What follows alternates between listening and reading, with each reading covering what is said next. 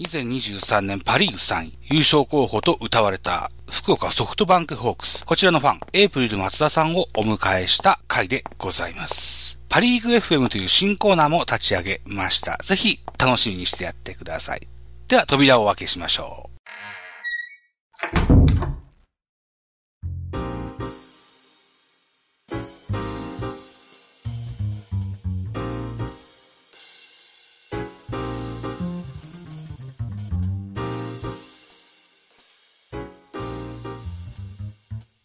2023年を振り返りますとですよ。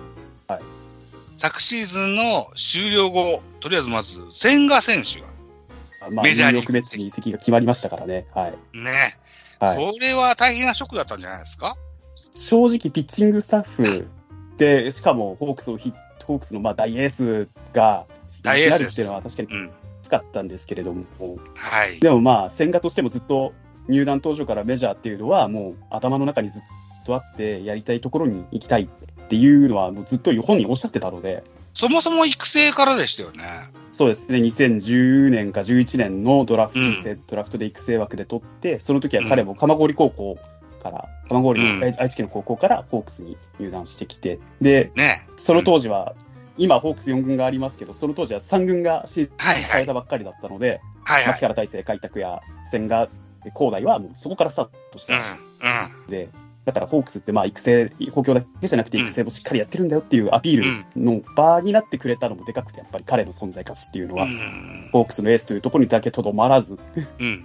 だから彼が出した実績によって国際大会にも呼ばれてメジャーっていうのがあるんだなと。で、はい、そ、そこにも視野が入れてもいいんであるならばというふうな憧れも強くなっての移籍、はい、ということになったんですかね。そうですね。入団当初からメジャーリーグとは言ってたので。うんですね。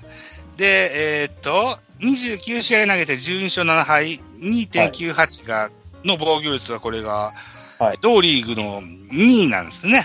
そうなんですよ。で、202奪三振と、はい、大活躍と言えると、はい、いうふうに思いますよ。はい。それは良いとして、ホークスとしてはエースが抜けてしまったというシーズンになりました。はい。えー、時を同じくして WBC にも多くの選手を輩出しました。そうですね、4人ぐらいうちから貸しましたね。春先ね、えー、海拓や牧原近藤健介、はい、シュート右京と、はい、輩出、えー、WBC にしては世界一。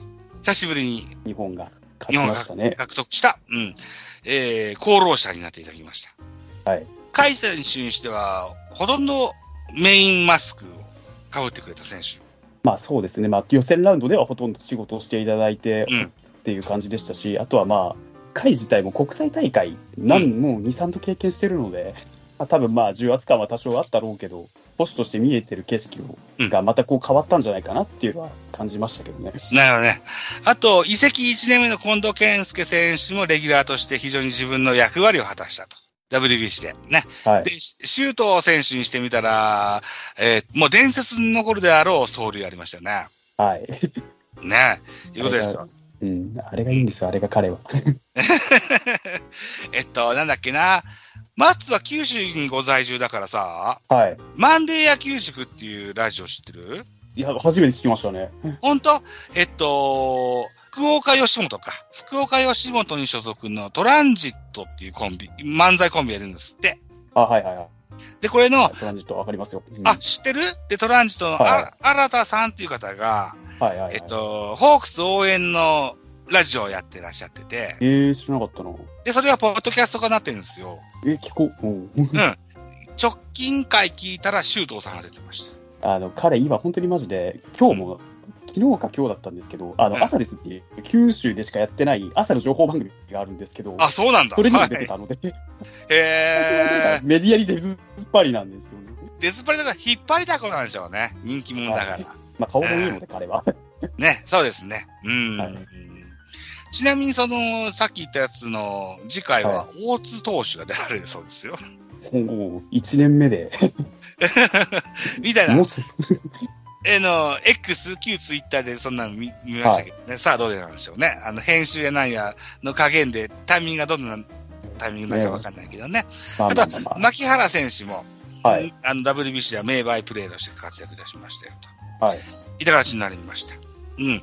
で、WBC の話を先にしてしまったんだけども、はい。オフには大補強というのを行いました。ホークス名物と言っても過言じゃないんですけどもね。うん。先ほど言いました、やめてほしいですね、僕としてはね、本当に。あ、あ、そうなんだ。うん。なんでやめた方、やめた方がいいってずっと言ってるんですけど。えっと、とりあえず、さっき言った近藤健介選手含めて、はい。有原康平、それからオスナ、このあたり獲得しましたよ。はい。近藤健介選手にしてみて143試合、全試合出場しまして。ずっと出てもらってましたね。はい。だから WBC から含めてずっとですもんね。お休みがなかった状態だと思いますよ、だからずっと。ね、うん。で、打率は3割3厘、ホームラン26本、打点が87ということで、三冠王が見えた、そんなシーズンになりました。はい。松田君から見て近藤健介、こんな選手だったっけ？と思わなかった正直守備以外のところは仕事してくれるだろうなと思ってて、で、まあ、スタッツ的にはもう2割後半で打率多分止まるだろうなと思ったら、うん、あれ、そんな打ってたって感じなんですよね、今、聞いたときに。うん、あとは、こう、うまいことこう調子を保持してもらって、今、こう、外野守ってる若手に、バッティングスタイルというか、悩んでる若手にこううまく刺激与えられるような選手になってほしいかなっていうのは思いますだけどね。なるほどね。うん。えっ、ー、と、前年、日本ハム所属の時には3割2厘、はい、ホームラン8本打点41ということで、はい。大幅にスタッツを上げたんですよね。バッティングフォームを変えたのも多分でかくて、うん、そこに関しては。結構、なんか、引っ張りを意識したようなフォームに変えてたんですよ。それもだからあるのかなとは思うし、あとはやっぱり、近藤さんといえば、もう大谷翔平もね、あの、WBC の時にちょこちょこ話し上がってたように、選球眼がとにかくいいというのがありまして、うん、ファーボールを結構取るのもうまいので。はいはい、出塁率高いですね。そういうのも、まあ、だから技術として持ってるのかなっていったところですかね。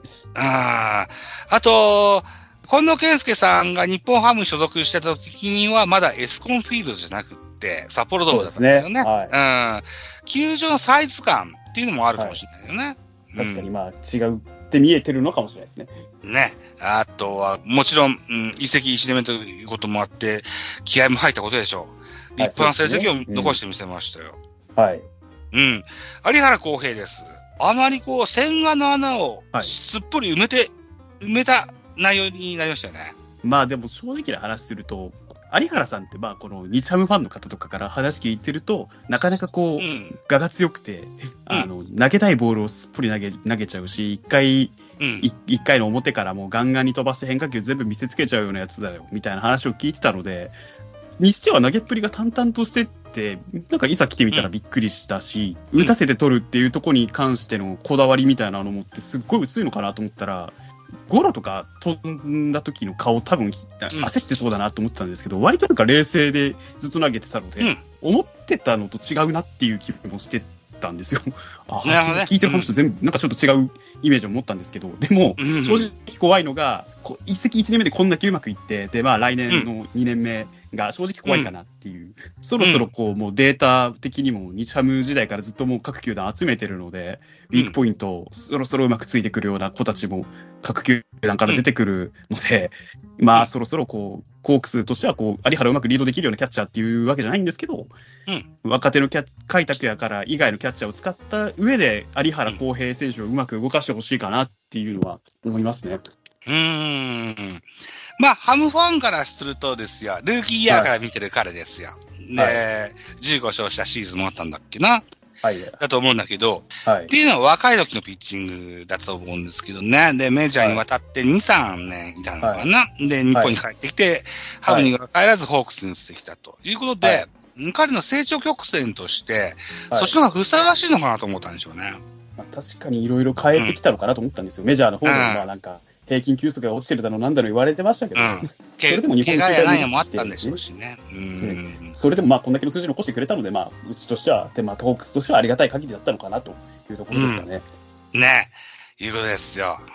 有原のか獲得は非常に大きかったと言えるでしょう。まあ、びっくりしましたね。まさかうちに鷹に来るんだっていう。うん。あと、大型補強第3弾がオスナ選手でした。はい、ロッテのザーですね、うん、クローザーでしたよ。はい。でのクローザー。えっ、ー、と、2022年のシーズンはシーズン途中からロッテに加入。えー、はい、29試合に登板しまして、僕です0.91、4勝10セーブ。はい。奪三振率が9.71というすごい数字を残したオスナ選手が、昨年のオフシーズンにホークスに移籍。シーズン終了した数字が49試合登板、防御率は0.92。だから登板数がはい。倍近くになったんだけども、防御率はほぼ変わらないと。はい。えー3勝26セーブの奪三振率が7.71と、やや下がったは、ではいるかもしれないけれども、えークローザーとしては、えーリードを保って勝たせるのが仕事なんで、はい三振取るのが仕事じゃないんで、そうですね。もう、オスナーとしてはしっかり仕事をしたとはい。いうことですよ。だから、大型補強3人が3人とも大成功と言えるでしょ。まあ、これは確かにまあ、うん穴埋めというか、まあ、うまくいってくれてよかったなとは思いましたね、確かに。ね。が、しかし、残念ながら3位だと。まあまあ、なんとか A クラス残留してくれただけでもありがたいんですけ71 勝69敗、3分けの第3位と。ど。はい。クライマックスシリーズのファーストステージはロッテに負けてといったことで、藤本監督退任という形になりました。はい。藤本監督は2年でした ?3 年でした？2年ですね。?2 年か。うん。はいまあ、2軍監督の経験もあったでしょ？う。で、はいえー南海ホークスからの人ですからね、この人ね。ありがたかったですけどね、でも。ホークスだからでしょうね。えー、さあ、今納得いかないということですわね。はい。ということで、えー藤本監督に代わって、国保弘樹新監督となりました。はい。えー話題となるのが美しいチームを作るですよ。もうなんか、開始早々問題発言というか、流行語を狙いに行ってる感じがしてて、ものすごいがヒヤッとしてるんですよ。でもね、なんだでしょうね。サイン盗みだことが、だとか、ね、はい。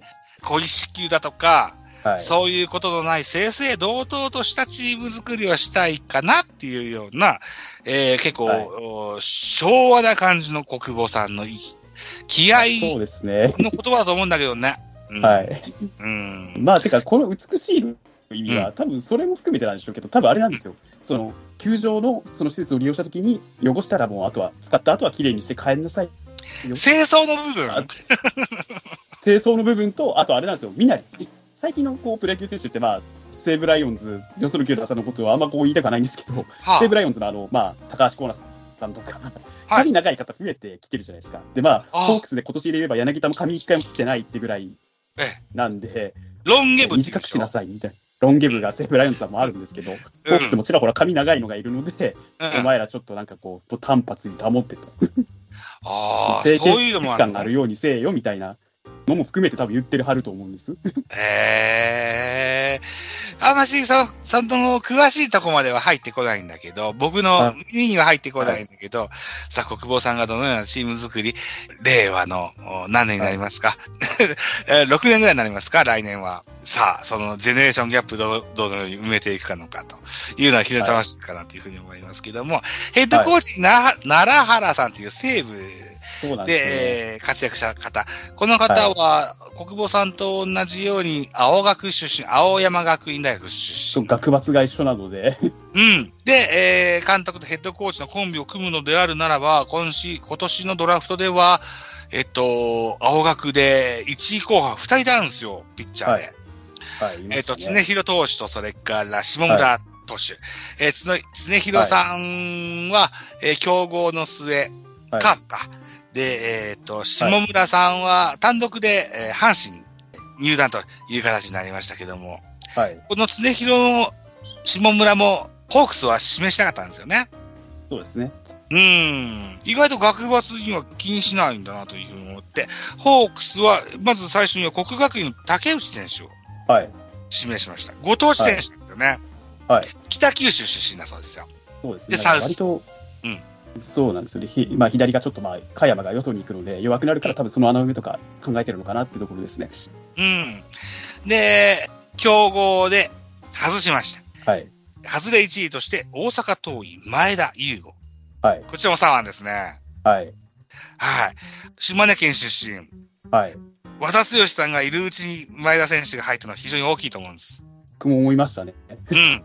そもそもどうですか？ホークスは左腕は、その今言われた、加山選手が抜けるっていうこともあるし、和田選手も高齢ということもありますが、左腕事情ってどんな感じなんですか？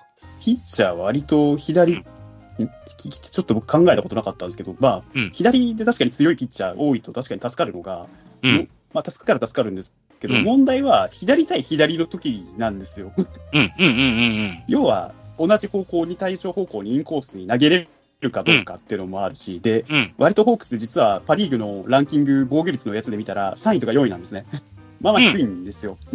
請求の方をできれば僕は重視してほしいかなっていうのはありますね。左対左になった時に、うまく、まあ、まずデッドボールにならない、うん、フォアボール、極力出さないっていうようなところを心がけてほしいかなっていうのは、左腕事情としては向かえば抜けるとか、いろいろ、左ピッチャー、うちもまあ3軍、4軍あるんで、うん、生え抜きのいいのがまあ出てくればそっち使うでしょうけど、うん、左のピッチャー、まあ、和田さん筆頭に強い人って何人も出てるので、えまあ、判例があるだけまだこう育てやすいから、どうにでもなるっていうと言い方あれなんですけど、使い方次第では 大きく化けてくれる子もいればってところですかね。割とこう、コークスがドラフトで今年取ってきたピッチャーって、コークスって割と速球速重視なんですよ。はい、はい、制球力とかではなくて。割と今年どのこのレポート見ても制球力に自信ありみたいな子たちが結構増えてきてるので、多分まあ、ピッチングスタッフの意識の改革っていうところに抜本的にはメスを入れようとしてるのかなっていうのは感じましたね。今までそのパワー系のピッチャーが多かったに、ね、変わってきた傾向にあるよっていうことですよね。はい。えー、えーと、すごい楽しみだなと思うんです。あのー、ホークスにしてみたら、ドラフトの1位、2位ぐらいの、高校生がなかなか育たないっていうのは、昔から、あのー、そうなんですよね。課題やじゃないですか。うん。えっ、ー、と、はい、今回も1位が前田選手、高卒になりますよ。はい、昨年は生根選手でしたよ。高卒ですよ。はい。ね。この辺を大きくしないとどうしようもないんで。まあ、5年後がね、ねまあ、どうしてもね、うん、になってしまうので、まあ、生根選手にも、まあ、前田さんにも、まあ、ゆっくりやってもらえればなと思いますけどね。うん。それか、まあ、自分のペースでできない、理解、野球、プロプロの野球を理解できなかったら、なかなかの、うん、伸びないので、うん、うまくターニングポイントを使ってほしいかなっていうのは。その辺のね、教えはしっかり。はい、ホークスは、あの、育成の施設が、はい、それからその、それに長けた、コーチ陣が多いと思うし、非常に楽しみにしたいかなというふうに思いますけども、さっき言われた加山選手が抜けるということもあって、チョイスしてみたんですけども、はい。ピッチャー非常に多かったんですよね。森。も外野も行きましたからね。森もそうだし、はい、えー、高橋純平もそうですよね。で、はい、古川優里っていうのも、うん、かつて巨人でもやってくれてて、はい、あとは C の、あの、この辺りも抜けました。ピッチャーこんなに抜いて大丈夫なんかなっていう心配もあるんですけど、大丈夫です正直多分、あと、森優と抜いたのは、年齢もあったと思うんですよ。彼もう38ぐらいなんで。あ、そんなに割と30代の後半なんで、ええー、うんうんうん。で、あと、まあ、正直、森言うと、球速が割と落ちてきてるっていうのがあって、割とそのホークスのピッチャーって球速重視とは言ったんですけど、一番多分遅いっていうとあれなんですけど、うん、もう140ちょっととかしか出てないから、多分まあ、イニ速はなくてフロントも多分切りざるを得なかったんじゃないかなっていうのは思うんですよ。えっと、金のネックレスじゃらじゃらつけてて、はい。いいか、ね、いい感じ出しましたけどね。サファテとコンビでみたいな、そんな印象が強かったんですけどね。はい。えー、そう、そんなと年齢になってたんですね、気がつけばね。はい。なるほどね。あその中で、巨人は、はい、ホークスさんとの間で交換トレードが成立しました。ホークスさんから高橋礼選手と泉大輔選手巨人からはアダム・ウォーカーを放出と。はい。いた形になりました。はい、ホークスは以前から右の長距離がいない課題で。いないんですよ、ずっと。そこの補填。あ、あるいはこう、外国人が昨年はほとんど、昨年とか2023年は活躍ができなかったという。まあ、いっぱい取ってきたんですけど、うん、なんかこう、使い方が見合ってなかったっていう感じもしましたし、うん。高卒と外人に対してのコークスの打席って、本打席数って与えてる数が、分母がまず少ない。ああ、そうですか。100いってないんで、だからなかなかこう、うん、まあ、フレディ・ガルビスを筆頭にこう野手やってる外人もなかなかこう、チャンスに恵まれなかったところもありましたし、それでこそ右の対抗でいったら候補でずっと上がってるリチャード、砂川リチャードがいるんですけど、うん、彼もだから、その100打席のチャンスを上でもらってないから、なかなかこう、持て余してる感じになってるんじゃないかなっていうのは思ってましたね。うん。その中でウォーカーが言ったことは非常にホークスにとっては大きな戦力になると思います、僕としては。吉野選手だったからね。ね足もあるので。うん。あのー、そうそう。足があるというか、次の類への走塁意識が非常に高い選手です。めちゃくちゃ高いですね。うん。うん。あとは、そうな、守備はすってんてんだけど、バッティングは見どころあるし、あの、今年、まあまあまあまあ。あの、ホームランを取った、えー、ロッテのポランコに負けない打撃成績を残せると思います。うん、100打席まず与えないスタンスでずっとやるのかなっていうところの不安もあるんで、ウォーカーさんの動向もちょっとまあ、ちょっと軸というか、今年、来年のホークス見ていく上では、ちょっとネックになってくるのかなっていうところですかね。うん、運営、運用は、ファンは何も手が出せないので、はい、何も言えないなんともなんですけど、でも、ファンとしてぜひ楽し、楽しみにしていただきたい。アダムまあそうですね。パフォーマンスを。多分、はい、DH とか、代打での起用がメインになってくるんじゃないかなっていうのは、なんとなくによってはきますけど。おそらく DH になると思うんですけど、はい。ただ、えっと、どうですか？ホークスのレギュラー外野陣。はい。と、例えば、柳町田もそうですし。そうですね。近藤がいますからね、今ね。もそうですし、うん、あるいは、他、えっと、誰がいるんですかね、外野。外野は柳町。柳町。まさき。まさき。とかまさきもいますし、あとはまあ、周東も外野守れるので。うん。うん。あのー、周東も行ったりしてるしってところですかね。えー、固定されそうな選手は高齢も気になるし、中堅若手になると、不動とは言えないと。い、った中で、ウォーカーは DH のあるパリーグだからといって、外野の練習をさせないじゃなくて、しっかりさせていただいて。はい、やった方がいいです。うん。あの、ギータやナンヤが怪我した時に、あの、はい、少しでも、守備機会があれば与えてあげてほしいかなというふうには感じておりますよ。はい。うん。あとはあれか、トライアウトで船越選手っていうのをね、はいホークス育成からね、ホークスの育成を戦力外になった選手を巨人が育成で獲得という話になってますね。はい来年の首脳陣を見ますと、鈴木隆弘が1軍から2軍に移ってます。えー、第2、第3、第2の鈴木隆弘を作ろうじゃないかというような動きも感じるんですよ。監督も変わったし。はい。はい、この船越選手がそうなってくれたら、巨人の人はでかいですよ。まあ彼は本当にマジで打撃と走塁に関してのスキルはすごく高いので、まあ、期待していただきたいかなっていうのは、うん。いうことですね。あとは FA か。山川穂高と、それから山崎幸也を今習ってる、はい、そうなんですけどね、なんか、正直な話をすると、この二人ブックからすると、取りにそこまでしてほしいかなって思う選手なんですね。固執せんでいいよっていうことうん、正直な話と、無理にここで取りに行っちゃうと、うん、山川穂高を例えば、まあ、どこで使うのってなったら、多分まあ、おそらくですけど、ファースト、サード、どっちかになっちゃうんで、で、今、うん、ファーストは中村晃が専属的に守ってるところに、小高が入ってきてしまうと、今度はいっぱい今度はまた取ってきた若手が使えなくなったりとかもあるし、うん、でも、まあ、取ってきた、取ってきた代打みたいな使い方もできるし、うん、でも山川さんにどれだけの打席数が与えられるかわからないっていうところで、まず山川を無理に取りに行ってほしくないっていうところの中村晃って、最近は外野持ってないんだ。外野もやってるんですけど、ほとんどは、本人は外野が好きって言ってるんですよ。でも、だからずっとファースト守ってたりするんで。なんかまあ上の運用によってはファースト、去年はもうほとんどファースト守ってましたし、開幕以降、外野してないんですよ、実は。そうか、そうか。そうなんだ。うん。はい。で、幸也選手については、あの、うん、そこまで無理して取りに行ってほしくないなって思う理由が、その彼は打撃がいいピッチャーって言われてるけど、言うほど、打点持ってるピッチャーとしては、確かにパ・リーグとしては、まあ、面白いピッチャーではあるんですけど、うん、ホークスのピッチングスタイルって、まあ、本当にパワーを重視するところがあったりとかするし、結構、まあ、山崎幸也って僕の見たイメージっていうか、割と珍しく南東派なパ・リーグピッチャーなので、うん、そういうところの馬の合わなさっていうのと、こう、ホークスって割とガチガチっていうか、うん、巨人さんほどっていうとあれなんですけど、規則はそこまでうるさくはない方だとは思うんですけど、馴染めるのか、そこにっていう。割とこう、柳田とかバシッて思ったことを言っちゃうタイプとうまくやり合えるのかっていう不安がありますね、だから。うん。割とそうですか心の変化が大きく伴いがちなポジションなので、うん、そういったところの、まあ、ケアとか本人も結構長らくやってるから大丈夫だと思うんですけど、どちらかというと、うん、両者そこまで無理して取りに行く、あれかなっていう、なるほどね。感じてしまうんですね、僕は。なるほどね。えー、はい。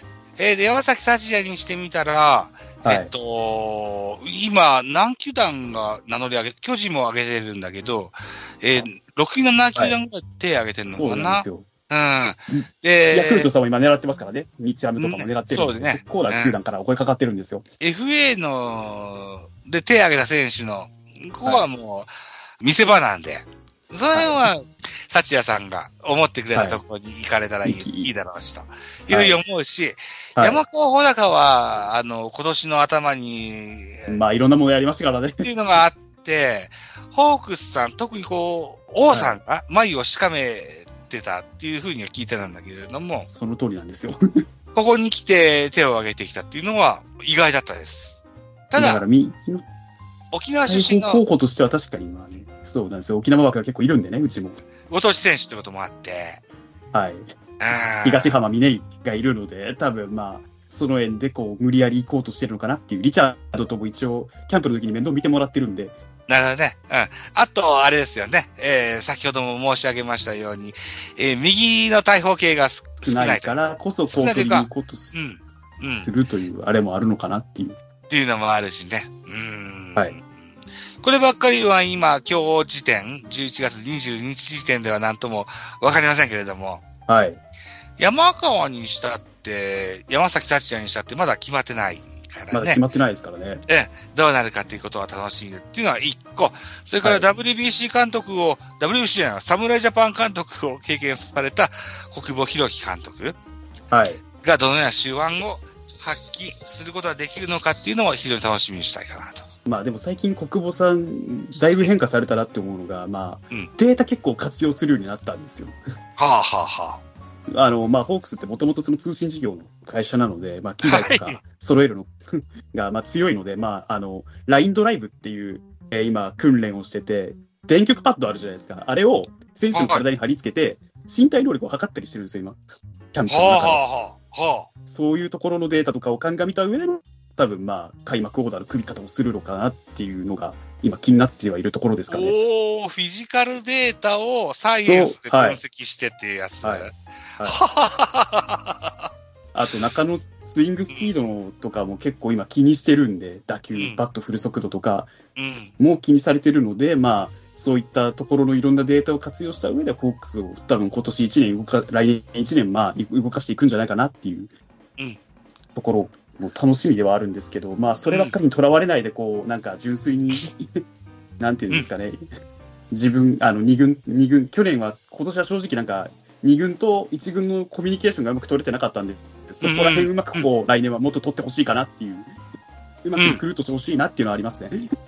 そうね。はい。まあ、とにかく楽しみは止まらないんですよ、ホークスに関しては。まあ、そう言っていただけるの嬉しいですよ。うん、うん。僕にしてみたら、はい。日本シリーズの対戦相手はホークスだったし、そそれがすごい強かった。2年連続ね。はい。うん。2年連続で4連敗なんですよ。はい、あ、僕もびっくりしました。うわーみたいになっちゃいました。うん、見てて。なんで、はい。あのホークスとやんなきゃなと思ってんで、はい。ね、えー、ぜひ楽しみにしたいかなというふうに思ってたりします。はい。はい、うん、今日は僕は収録があるって言ってるんですけど、はい。ちょっと少し喋れませんかっていう人が、はい、僕をちょいちょい今、指でつつくので、はい。まずこの辺りにしないといけません。はい、まあ仕方がないですね、それはね。まあ僕から一つ言わせていただくんであれば、あの、はい、泉圭介はどこでもな、あの、リリーフさせたらどこでも7回でも8回でも投げれるので、うん、早い登板からでもいけるタイプなので、本当に期待しててほしいなっていうのと、高橋玲は対外人っていうところで考えたら有用的に使えるピッチャーなので、期待しててほしいかなって思いました。ありがとうございます。はい、ありがとうございます。だったら、そうかそうか、去年もし取ってて、取れてたら、カープでめちゃめちゃ打たれた、デビットソンっていう選手にめちゃめちゃ打たれたんです。はいあ、デビッドソンもね。うん。確かに、これを抑えれたかもしれなかったけどね。デビッドソンもマクブルームも、えー、カープから階段っていう。狙いなしでしたからね。タイミング合わんかったな。まあね、はい。まあ、純粋だから、ね、期待してほしいかなって思います。はい。